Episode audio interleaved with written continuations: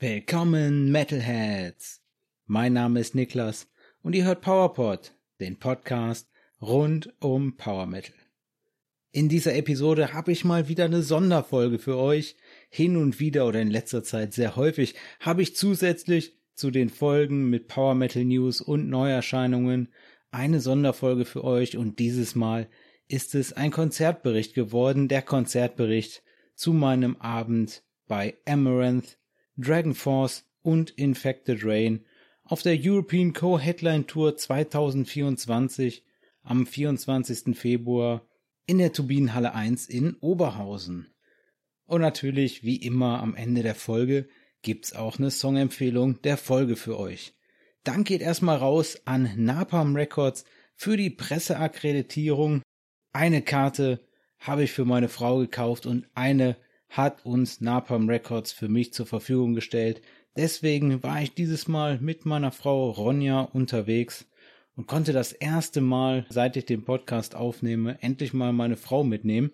Das lag in der Vergangenheit gar nicht am Geld oder daran, dass keine Lust da war, sondern es ist oft immer so gewesen, dass wir Probleme hatten, die Kinder unterzubringen oder dass schon die Karte hier lag und dass die Kinder dann krank geworden sind. Also dieses Mal haben alle mitgespielt, es hat alles gepasst, die Karten waren da, die Kinder waren betreut, die Kinder waren gesund und deswegen konnten wir endlich mal zu zweit wieder auf ein Konzert gehen.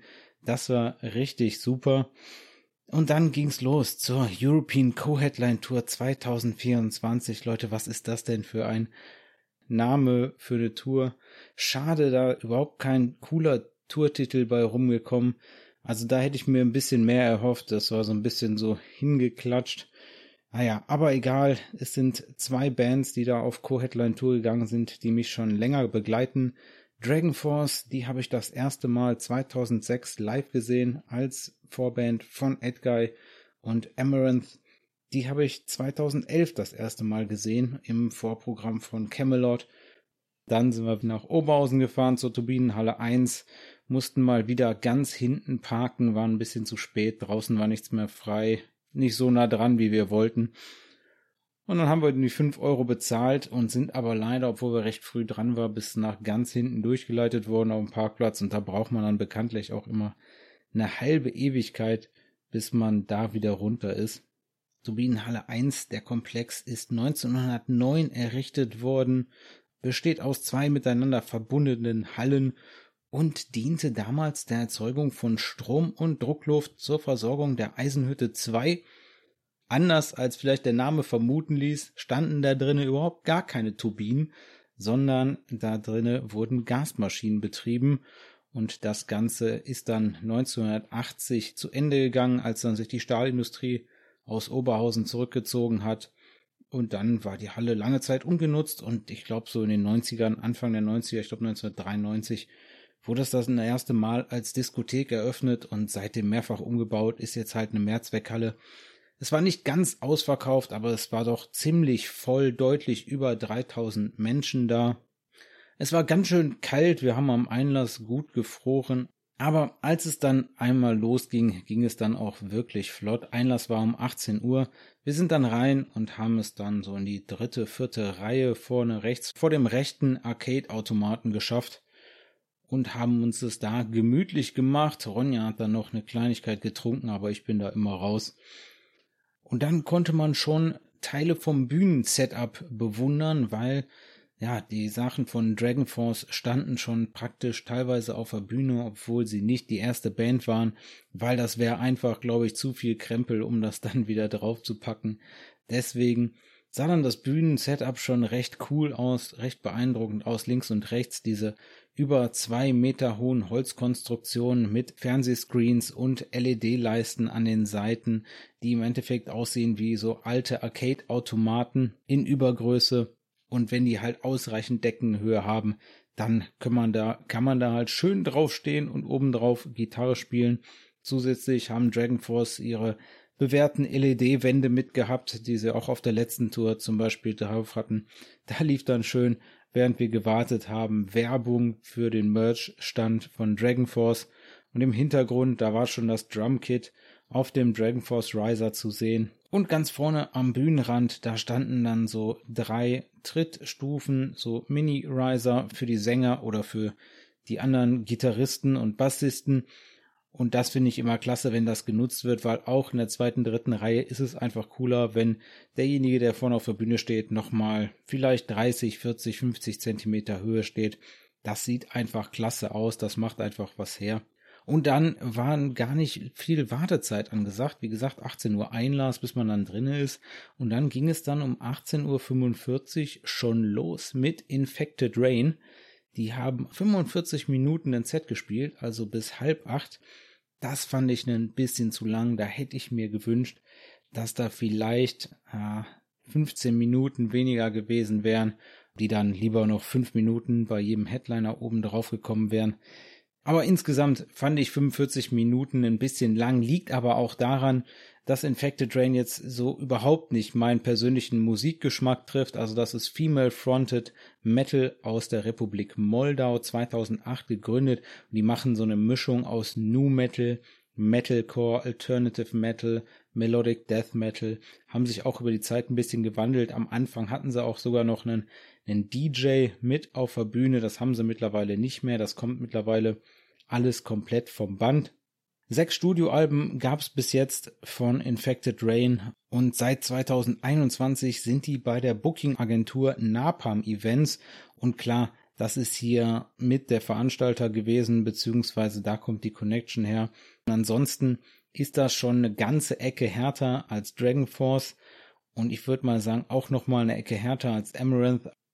Den Gesang, den fand ich stellenweise richtig gut aber ich muss sagen, da war mir zu viel äh, nur Rhythmus. Also ich habe keine einzigen Leads von der Gitarre gehört, ich habe keine Soli gehört, vielleicht ein paar Melodien mal, die vom Backing-Track kamen, aber ganz wenig. Und da reicht dann auch die Double Bass nicht mehr, um mich abzuholen. Also es war eigentlich nur Rhythmus auf der Bühne. Also die hatten eine Bassistin, einen Gitarristen, einen Schlagzeuger und die Sängerin. Und das war ein bisschen zu wenig. Also ja, die haben dann da viel, sind da viel rumgehüpft, vor allem der Gitarrist, weil er halt wirklich auch nur Rhythmusgitarre gespielt hat und dann relativ simpel fand ich auch. Und da ist dann da dementsprechend dann mit einem anderen Gas gegeben, weil er wohl offensichtlich nicht ausgelastet war mit dem Gitarrespielen. Aber das ist definitiv, würde ich sagen, meinem Musikgeschmack geschuldet. Also wem es gefallen hat, alles okay. Für mich war Infected Rain nichts. Ich war dann froh, als die 45 Minuten rum waren. Aber wie gesagt, das war leider ein bisschen zu lange für mich.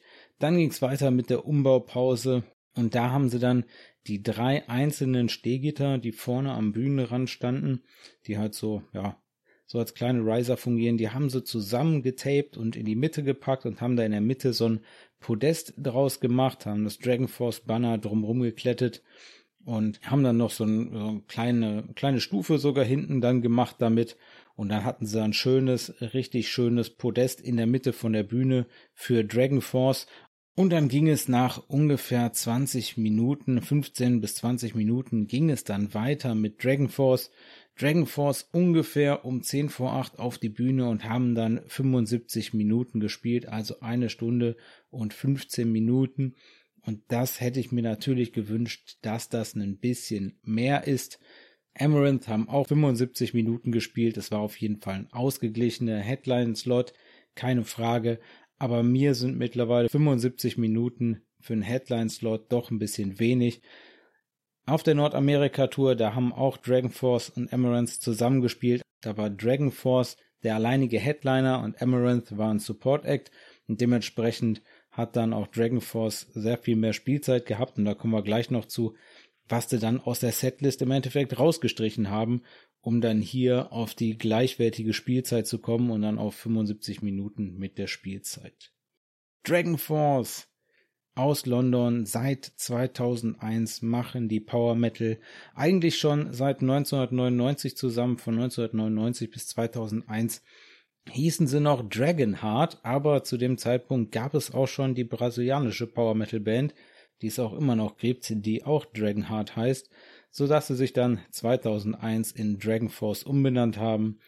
Und seitdem zeichnet sich der Power Metal von Dragon Force durch die besonders schnelle Spielart, und einen Schwerpunkt auf Gitarrensoli und lange Songs aus und natürlich, klar, es geht ganz oft um Videospiele.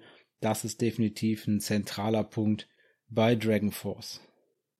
1999 gegründet und verbliebene Gründungsmitglieder, das sind die beiden Gitarristen Sam Todman und Herman Lee. Sam Todman, 49 Jahre jung, in London geboren, Produzent und Hauptsongwriter bei Dragon Force, hat unter anderem auch mal von 2001 bis 2003 zum Beispiel bei Power Quest gespielt, aber ansonsten nicht viel rumgekommen, gut ausgelastet gewesen mit Dragon Force und das gleiche gilt auch für Herman Lee, den anderen Gitarristen bei Dragon Force, 47 Jahre jung und in Hongkong geboren, spricht fließend Chinesisch, Französisch und Englisch. Herman ist der Produzent für fast alle Dragon Force Alben mit gewesen, zusammen mit Sam Todman und ist auch der Manager von Dragon Force und der ist natürlich auch noch bei Dragon Force zuständig für den doch recht erfolgreichen Dragon Force YouTube Kanal und der Mann, der streamt regelmäßig auf Twitch. Ich weiß gar nicht, ist das sein eigener Kanal oder ist das auch der Dragon Force Kanal? Keine Ahnung. Aber die sind da auf jeden Fall sehr aktiv. In der Corona-Zeit war Sam Topman da auch viel mit dabei. Seitdem aber nicht mehr so viel. Seitdem eigentlich wieder hauptsächlich Herman Lee auf den YouTube- und Twitch-Kanälen zu sehen. 2011 gab's dann den Sängerwechsel bei Dragon Force. Der erste Sänger ZP Third, der wurde abgelöst nach neun Jahren von Mark Hudson, der jetzt mittlerweile seit elf Jahren Sänger ist bei Dragon Force. Also Mark Hudson mittlerweile länger Sänger bei Dragon Force als The Third. Mark Hudson, der ist 40 Jahre jung, geboren in Oxford in England und der hat 2023 sein erstes Solo-Studioalbum veröffentlicht, Starbound Stories. Wer da Lust hat, nochmal reinzuhören, der kann ein bisschen im Podcast zurückgucken. Da habe ich schon das eine oder andere Mal drüber gesprochen. Seit 2014 bei Dragon Force am Schlagzeug der 40-jährige Italiener Guy Anzalone und das neueste feste Mitglied bei Dragon Force seit 2022 am Bass, die 28-jährige Kalifornierin Alicia Vigil. Die war schon 2020 mit Dragon Force auf Tour und seit 2022 ist sie dann jetzt festes Bandmitglied. Und wer sich gefragt hat, Moment, da stand aber doch noch einer mehr auf der Bühne. Genau, noch mit auf der Bühne, aber kein festes Bandmitglied war Billy Wilkins. Das ist ein Sänger, Gitarrist und auch Content Creator aus New Jersey. Der ist vor allem für seinen YouTube-Kanal bekannt und der hat hier Backing Vocals beigetragen mit seinem eigenen Mikro hinten und vor allem hat er die dritte Gitarre gespielt. Das gibt dem Ganzen natürlich nochmal ein bisschen mehr Tiefe. Ah, total klasse. Wenn man sich das leisten kann, dann ist so eine dritte Gitarre auf der Bühne definitiv nicht zu verachten. Gerade wenn dann Sam Todman und Herman Lee sich die richtigen Soli-Battle zuwerfen, dann ist das richtig gut wenn da Billy Wilkins auch noch mit an der Gitarre zu hören ist. Der war auch schon auf der Nordamerika-Tour dabei an der Gitarre, also schon ein eingespieltes Team dieses Jahr. Und so sah es auch an dem Abend aus.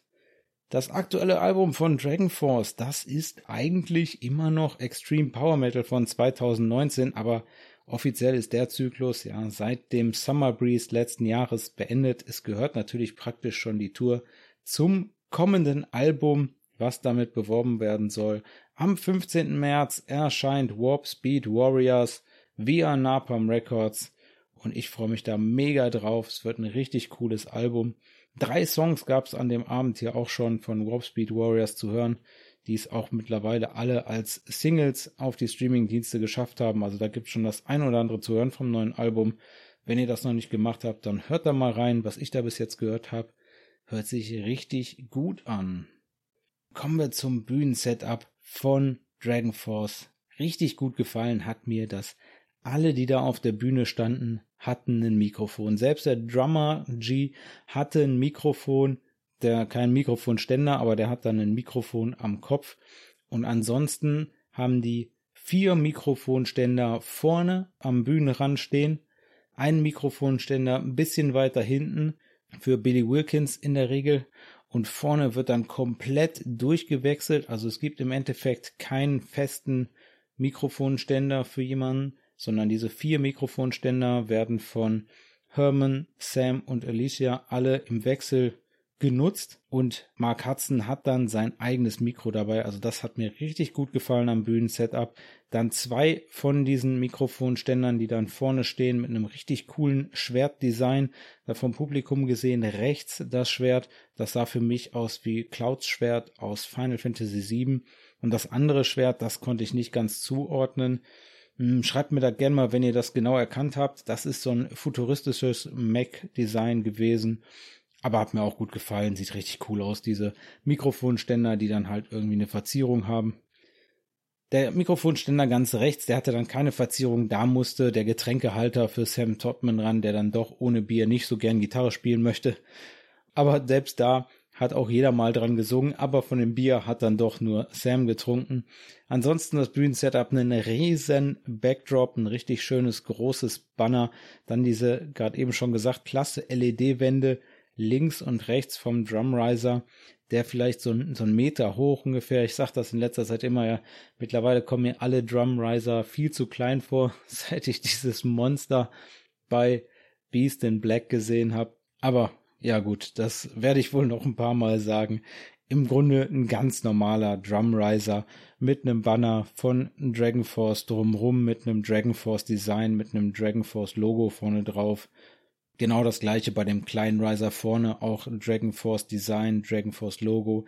Dann konnte man sehen, vier Nebelmaschinen standen schon auf der Bühne, fünf Pyro-Boxen standen schon auf der Bühne für dieses Funkenpyro. Und dann konnte man die Konfettikanonen schon gut sehen, die so aufs Publikum schräg ausgerichtet waren. Und dann natürlich das Highlight auf dieser Dragon Force Bühne links und rechts, diese riesen Arcade-Automaten, die ich gerade eben schon angesprochen habe. Die hatten dann auch, nachdem die Umbaupause vorbei war und es dann so langsam losging mit der Musik, hatten die auch immer noch die Abdeckungen vor diesen Arcade-Automaten hängen und die Abdeckungen, die gingen dann erst runter, als dann wirklich das Intro anfing. Das Intro war der Song Tron Legacy, also für den Film Tron Legacy. Und zwar ist das ein Song von Daft Punk. Und erst als der Tron im Endeffekt lief, da wurden dann von den Arcade-Automaten wirklich die Banner auch weggemacht, sodass man da so ein bisschen so einen Banner-Drop hatte, ne? wie wenn man so mal so einen Banner-Drop vor der ganzen Bühne oder sowas macht, wenn da entsprechend die Technik da ist. Haben sie dann halt händisch dann die einzelnen Banner runtergelassen. Dann gab es noch ein bisschen Lasershow dabei beim Tron Legacy. Das hatten sie dann auch nicht nochmal wieder genutzt. Also diese Laser, die waren dann nur einmal und mit den Nebelmaschinen ein bisschen Gas gegeben und dann ein bisschen Laser. Und was ich richtig cool fand, die hatten so, hm, ja, wie sagt man, das sind vielleicht so, so ein 3D-Ventilator oder sowas. Das sind so, so ein vierarmiger Ventilator im Endeffekt, den sie dann vor die Bassdrums jeweils gestellt hatten. Und das dreht sich dann sehr schnell. Dann ist das eine LED-Animation und dann sieht das auch 3D animiert aus. Und da war dann schön 3D animiert, dann Dragon Force, das Logo. Und das drehte sich dann so vor jeder Bassdrum noch zusätzlich. Das sah im Dunkeln richtig top aus. Also viele kleine so Spielereien. Das macht mir einfach Spaß. Das war richtig gut. Und dann ging es los nach Tron Legacy, ging es dann los mit dem ersten Song vom Album Inhuman Rampage von 2006, dem dritten Studioalbum. Ich sag mal, vielleicht sogar dem erfolgreichsten Album von Dragon Force ging es los mit Revolution Death Squad. Da ging dann direkt, wo die ersten Akkorde kamen, dann direkt die Konfettikanone los, Nebel, dann direkt die fetten Blastbeats von hinten, dann obendrauf auf die Arcade-Maschinen und dann das ganze Programm abgefahren. Herman Lee mit einem fetten Solo, wo die anderen eine Choreo gemacht haben. Also die haben echt das ganze Programm schon beim ersten Song gezündet. Es hat richtig Spaß gemacht. Weiter ging's dann mit Cry Thunder vom fünften Studioalbum The Power Within von 2012.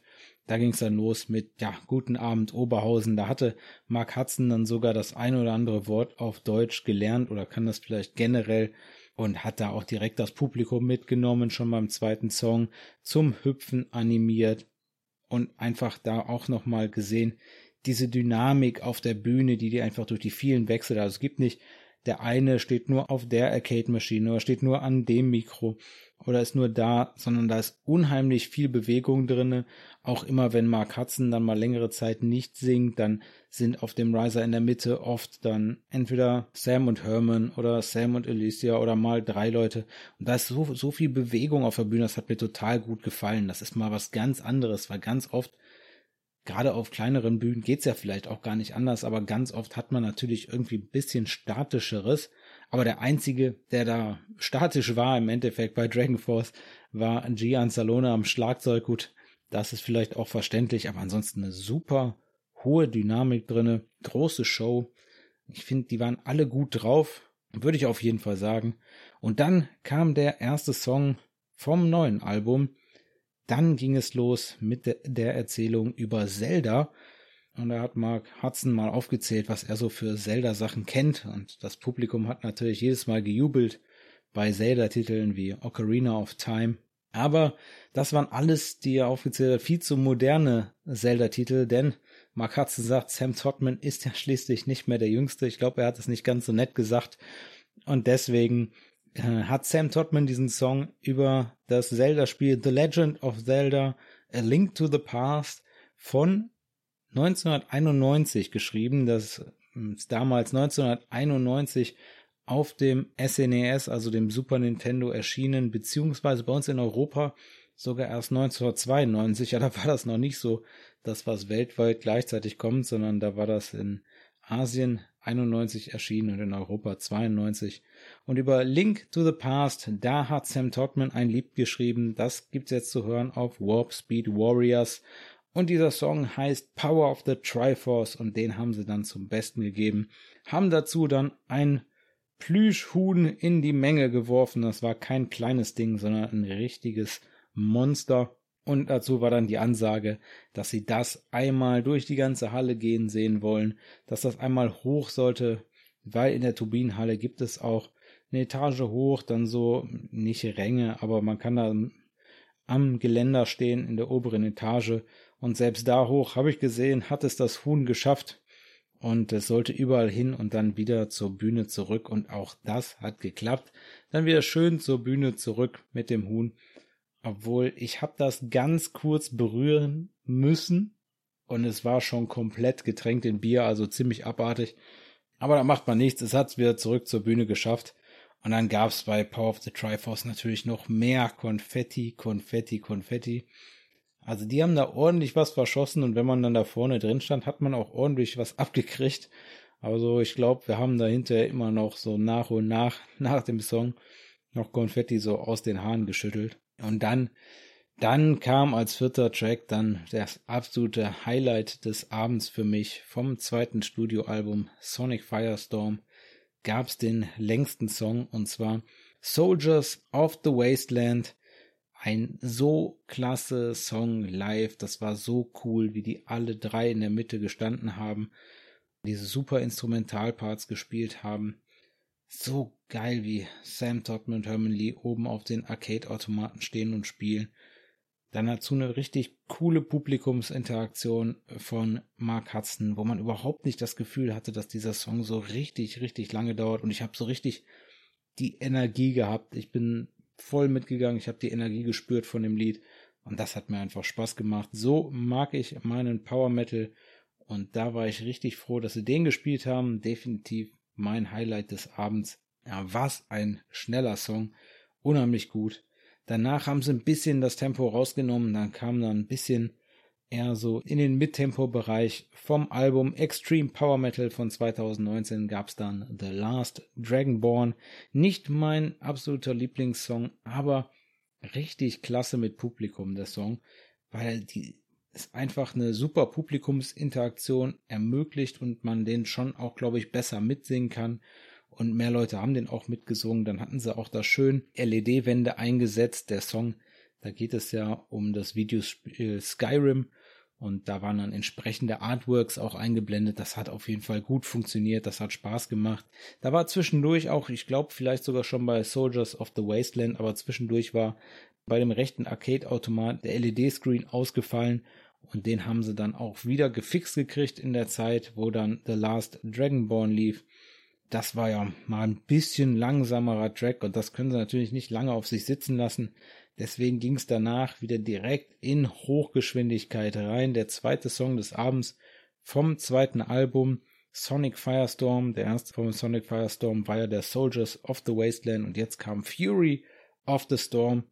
Gian Salone hat dann noch so angedeutet, ja, Leute, jetzt will ich Circle Pit sehen. Also es ging gut was ab in der Halle. Das ist ein richtig schneller Song den ganzen Abend generell, also die ganze Zeit, wo Dragon Force gespielt haben, ist das Grinsen bei mir aus dem Gesicht nicht weggegangen. Die machen einfach so eine große Show. Es ist einfach so richtig cooles Entertainment. Ich mag das, dass die sich nicht ultra ernst nehmen auf der Bühne, dass die auch mal Quatsch machen. Da spielt dann ein Sam Todman auch mal an den Gitarrenseiten rum, verstimmt da auch schon mal die Gitarrenseiten von Herman Lee oder sowas während so einem Solo und das ist einfach witzig. Die haben einfach Spaß auf der Bühne. Ich weiß, das so Dingen, das machen die immer, aber das sieht halt cool aus und das macht einfach Spaß. Und nach Fury of the Storm war dann auch Alicia Virgil mal dran, ans Mikrofon zu treten. Die hat mir auch richtig gut gefallen mit den Backing Vocals die ganze Zeit. Also wie gesagt, es gab von allen Backing Vocals, hatten alle ein Mikrofon, war richtig cool. Aber Alicia, die kann auch einfach richtig gut singen und die hat anscheinend Deutsch geübt. Die hat dann nämlich den nächsten Song Doomsday Party schön auf Deutsch angesagt. Es war nicht immer alles ganz einfach zu verstehen, aber im Grunde hat sie erzählt, dass das neue Album Warp Speed Warriors bald rauskommt und dass sie jetzt Doomsday Party davon spielen. Und die hat sich richtig Mühe gegeben. Die hat ganz schön viel Deutsch geplackert dafür. Also das war nicht einfach nur auswendig gelernt, würde ich sagen. Richtig gut. Doomsday Party, der zweite Track jetzt dann vom Album Warp Speed Warriors. Auf den LED-Wänden gab es dann schön die Disco-Kugel zu sehen und das Publikum ist richtig gut mitgegangen. Ist für mich nicht ganz das, was ich mir von einem Dragon Force Konzert wünsche, muss ich echt sagen. Also ist mir doch ein bisschen zu viel vom Backing Track und ein bisschen zu viel Disco Metal. Aber ja, es war lustig, es hat Spaß gemacht. Doomsday Party von Warp Speed Warriors. Das war die erste Single, die sie ausgekoppelt hatten aus dem Album. Deswegen durfte das hier natürlich nicht fehlen. Und dann sind sie runtergegangen von der Bühne.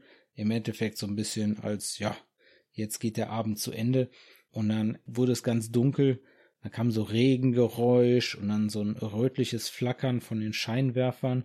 Und dann wurden da zwei riesen Drachen aufgepustet und an die Decke gezogen, im Endeffekt so riesen Drachenköpfe mit so einem Hals, die dann von links und rechts auf die Bühne guckten. Es sah einfach richtig klasse aus. Und dann war das Bühnenbild wirklich komplett. Es sah großartig aus.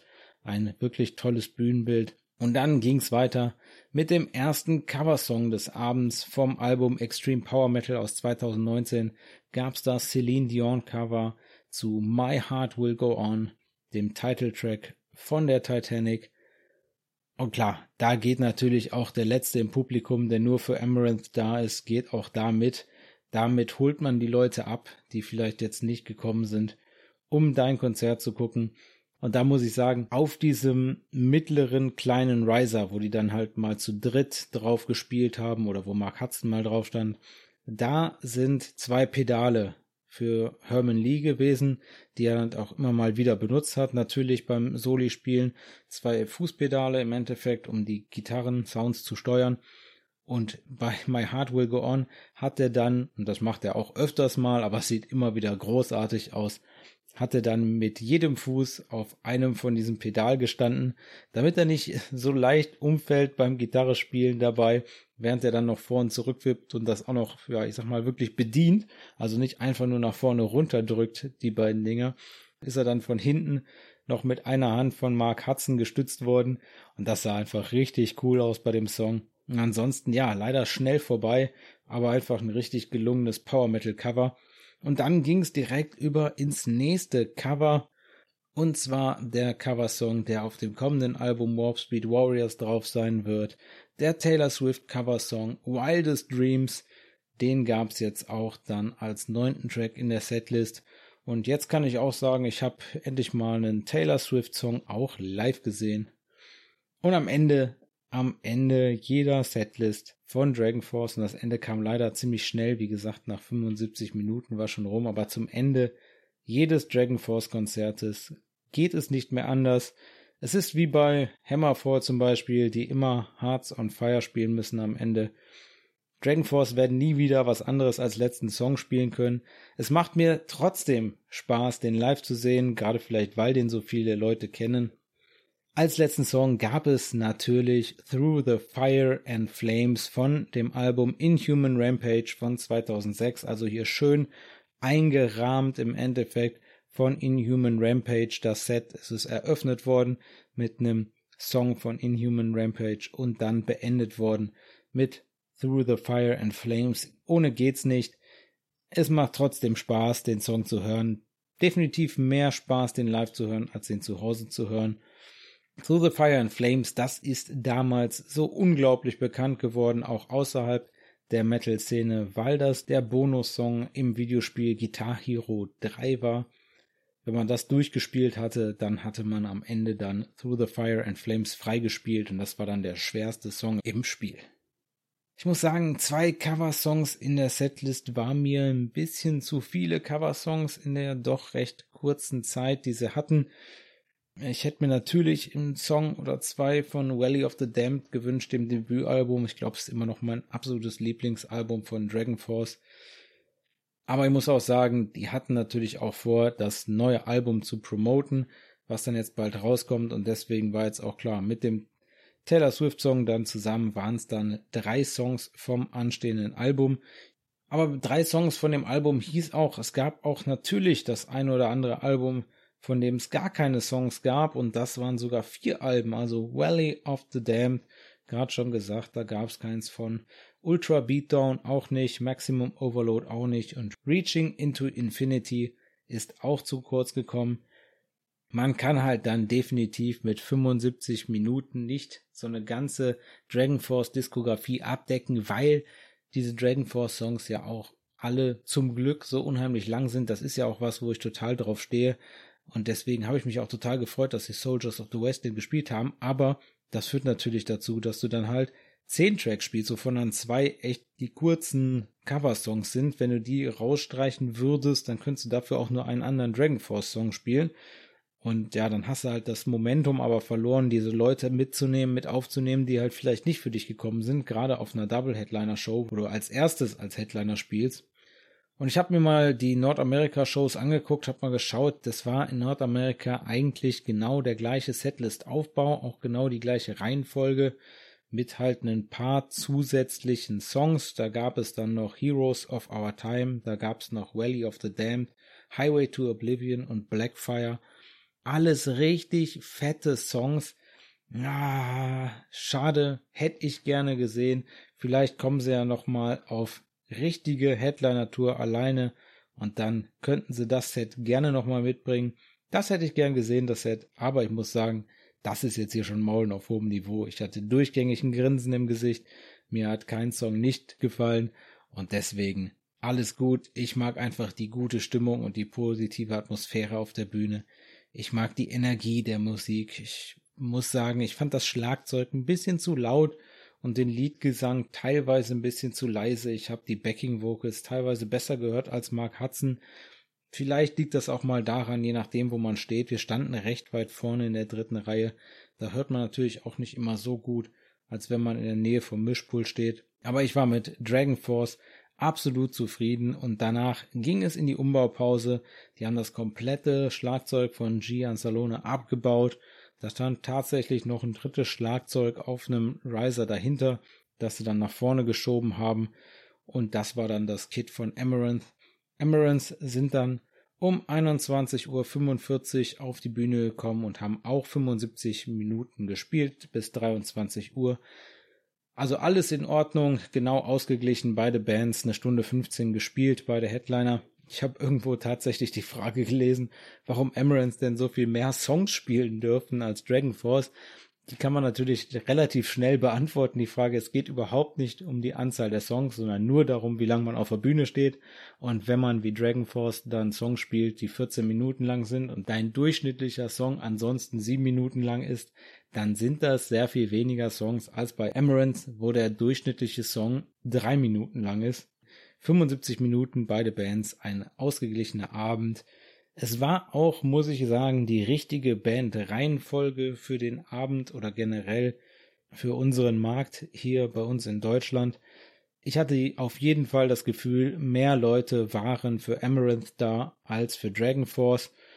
Und ich glaube auch generell, dass sich sowas nach dem Markt dann entscheiden lässt. Da wird es genug Zahlen überall geben bei den Leuten, die diese Shows zusammenplanen. Und ich meine auch schon gelesen zu haben, dass in UK, also in Großbritannien zum Beispiel, dass Dragon Force dann den späten Slot spielen werden, also Amaranth als zweites und Dragon Force als drittes.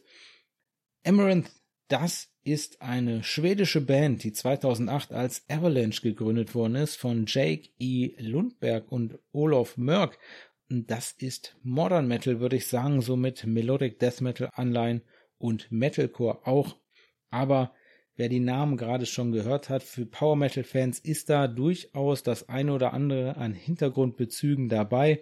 Jake E. Lundberg, damals von Dreamland und Olaf Merck, der war zu der Zeit und ist es auch immer noch Gitarrist bei Dragonland. Also kommen wir direkt zu Olaf Merck, der ist nämlich in der aktuellen Besetzung noch dabei. Jake E. Lundberg mittlerweile nicht mehr am männlichen Liedgesang dabei, aber Olaf Mörk, der ist hier ein verbliebenes Gründungsmitglied, der spielt Gitarre und Keyboard, der 42-jährige Schwede und der spielt schon seit dem Jahr 2000 die Leadgitarre bei den Symphonic Power Metalern von Dragonland. Deswegen könnte der dem einen oder anderen Power Metal Fan durchaus bekannt sein.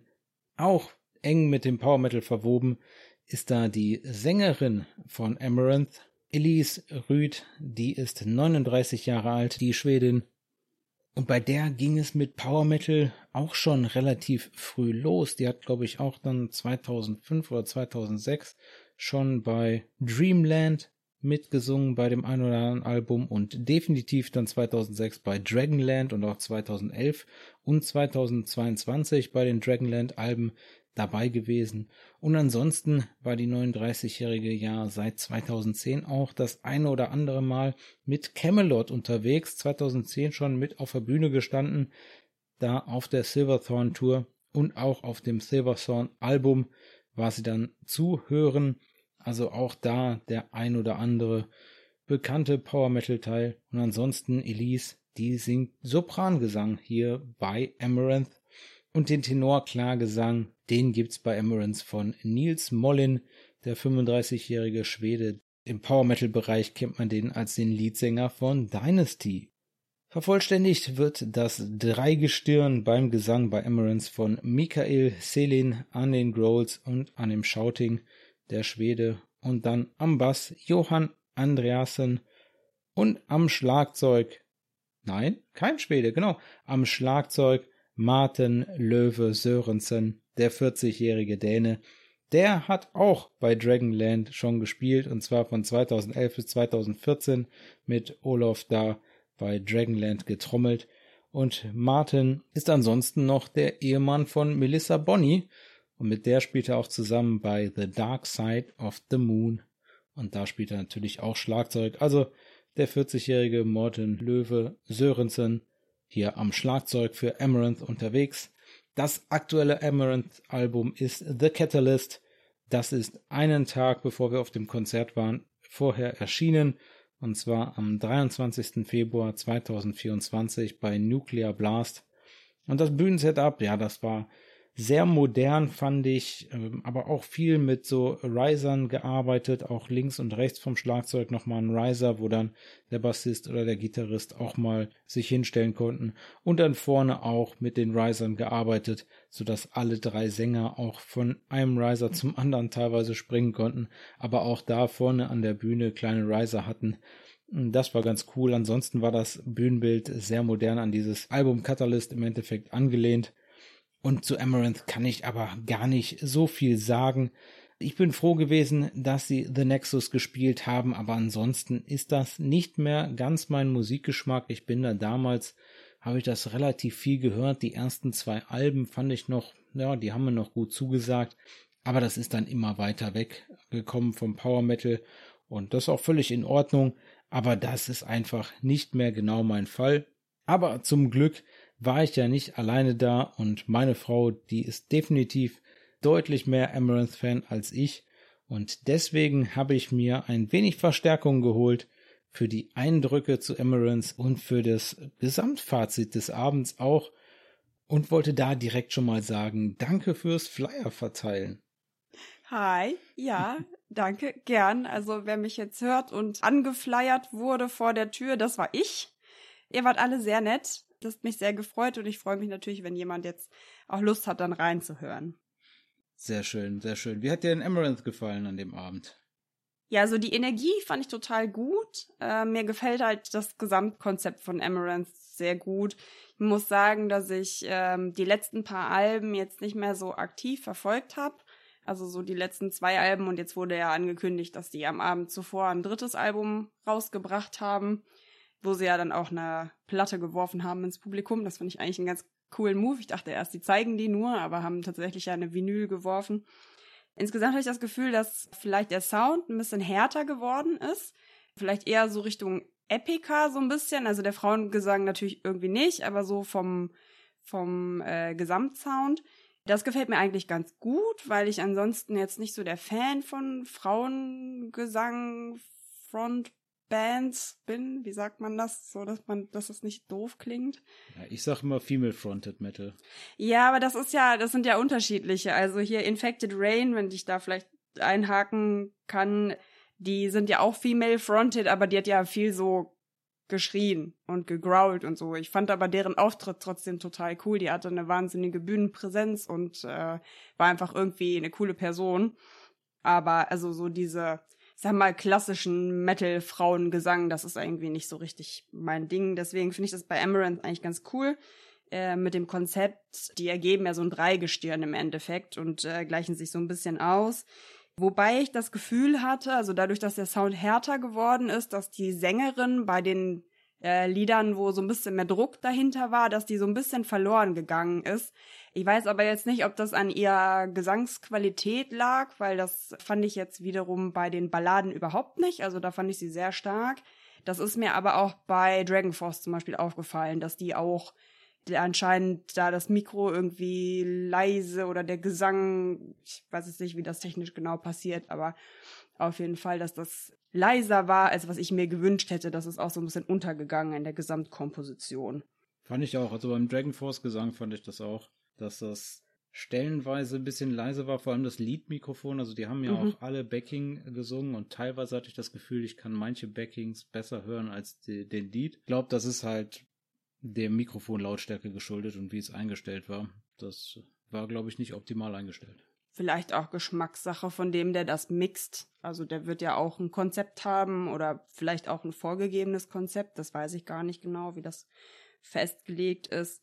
Ansonsten fand ich die äh, Interaktion von Dragon Force äh, mit dem Publikum ziemlich gut die, also so dieses Gesamte von denen, die haben ja so ein witziges Bühnenbild gehabt und ähm, man hat auf jeden Fall gesehen, dass die Spaß auf der Bühne haben, aber ich bin halt jetzt selber überhaupt kein Gamer und ähm, krieg jetzt nicht so den Bezug zu vielen von den Liedern, die sind ja sehr stark beeinflusst von so Gaming-Themen und die hatten ja auch diese äh, Spieleautomaten und so auf der Bühne und das ist irgendwie nicht so mein Fall. Das ist mir manchmal ein bisschen zu klamaukig. Ich meine, man muss sich jetzt auch nicht zu ernst nehmen. Es gibt ja auch die Bands, die sind ja wirklich sehr ernst und äh, singen über, weiß ich auch nicht, darüber, wie sie in einer Leichenhalle irgendwo äh, Dinge tun. Äh, das brauche ich natürlich auch nicht, aber so ein guter Mittelweg. Ja, und das finde ich eigentlich bei Amaranth ganz cool. Also gerade finde ich tatsächlich den männlichen Leadsänger, der hatte irgendwie eine total gute Energie, der war auch wirklich also sehr stark in der Stimme. Äh, auch der Growler, den die ja zwischenzeitlich mal getauscht haben, ist aber schon ein bisschen her, hat mir auch gut gefallen und generell dieses, dass die die haben ja wie so eigene Bühnenpersönlichkeiten. Dann ist da der, was ist der, ist der Gitarrist, ne, der, der Blonde. Ja. Genau, der einfach optisch nicht so zum Rest passt, gefühlt. So, der hat ja immer so ein schnörkelige Barockjacke an oder sowas in Satin und dann mit seinen, ich denke mal, blondierten Haaren und so. Aber die haben irgendwie alle wie so einen eigenen Bühnencharakter und das finde ich eigentlich ganz gut. Kann man schon so machen, auf jeden Fall. Ja, Infected Rain war jetzt auch nicht ganz so mein Fall. Wie war das für dich? Du hast gerade schon gesagt, die Leadsängerin, die war recht cool, aber ansonsten. Ja, ich, also ich denke, dass Amaranth vielleicht so ein bisschen die Brücke dazwischen ist oder sein sollte. Ich finde es auch cool, dass die, die sind ja aus Moldawien hier, Infected Rain, also wirklich mal so eine ganz skurrile kleine Band. Aber mir war jetzt nicht so richtig klar, weshalb die jetzt in dieser Double Headliner Tour jetzt da, also zum einen überhaupt eine Vorband brauchen. Schöner gewesen wäre, wenn die Headliner-Sets ein bisschen länger gewesen wären und man dafür vielleicht auf eine Vorband verzichtet hätte. Natürlich ist es auch immer schön, wenn es eine Vorband gibt, sowohl für die Vorband als auch, wenn es denn was ist, was in den eigenen Geschmack fällt oder thematisch gut passt. Ähm, so haben wir ja auch Amaranth äh, ehemals mal als allererstes kennengelernt. Aber wenn es natürlich so mehr oder weniger aus einer ganz anderen Sparte kommt oder gefühlt aus einer ganz anderen Sparte, dann hat man eher so ein bisschen das Gefühl, dass die so Zeit wegnehmen. So, was, ich meine das jetzt gar nicht böse auf deren Musik bezogen, aber das ist jetzt nicht so, nicht so mein Fall unbedingt. Aber die hatte einen sehr starken Bühnenauftritt, so eine ganz kleine, zierliche Frau ja mit sehr stark tätowiert. Also die sah einfach irgendwie cool aus. Die hatte einen coolen Style, aber ob das jetzt notwendig war, dass die da dabei waren, weiß ich nicht. Ja, dann würde ich sagen, kommen wir zum Fazit des ganzen Abends. Also ich hatte trotzdem einen richtig, richtig guten Abend, auch wenn ich vor allem wegen Dragon Force da war. Wie war es denn für dich? Also ich fand die Gesamtstimmung auf jeden Fall richtig gut. Es war entspannt, also man konnte entspannt immer noch stehen, auch wenn es wirklich voll war. Also in die Turbinenhalle, in die Turbine, in die Turbinenhalle passen ja auch wirklich wahnsinnig viele Leute, einfach durch die Länge.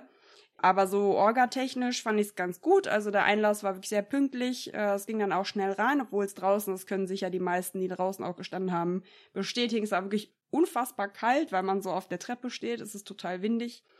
Was ich mir allerdings wünschen würde, da sind ein paar Sachen, die sind äh, in der Obhut der Turbinenhalle. Bitte, bitte, liebe Turbinenhalle, sorgt doch für ein Pfandsystem. Was ist denn da los? 2024 und der Boden ist voll mit Plastikbechern. Muss das sein? Ist es notwendig?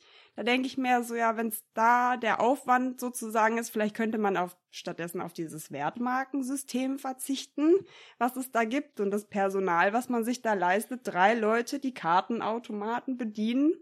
Könnten die dann nicht vielleicht dafür sorgen, dass man stattdessen Pfandbecher hat?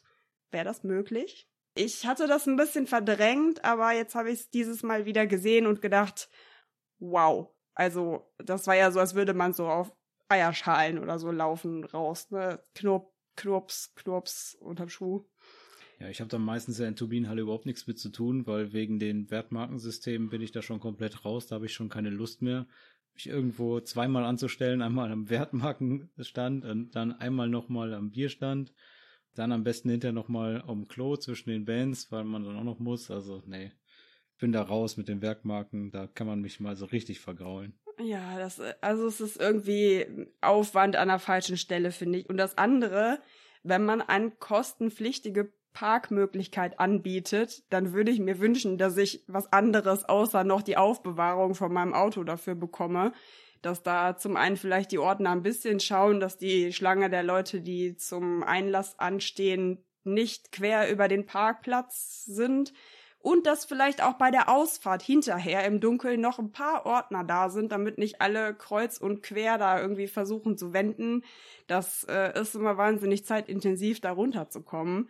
Vor allen Dingen, wenn man jetzt zufällig etwas früher da war und dann unglücklicherweise ganz hinten geparkt hat, äh, habe ich gehört, soll passiert sein jemandem. Ja, das äh, fände ich ganz gut. Aber also vom Gesamten hat mir der Abend sehr gut gefallen. Das war gut abwechslungsreich und äh, man hat auf jeden Fall ordentlich was geboten bekommen. Danke, Ronja. Können wir dich denn demnächst hier wieder im Podcast begrüßen dann? Aber unglaublich gerne. Okay, also wir versuchen's.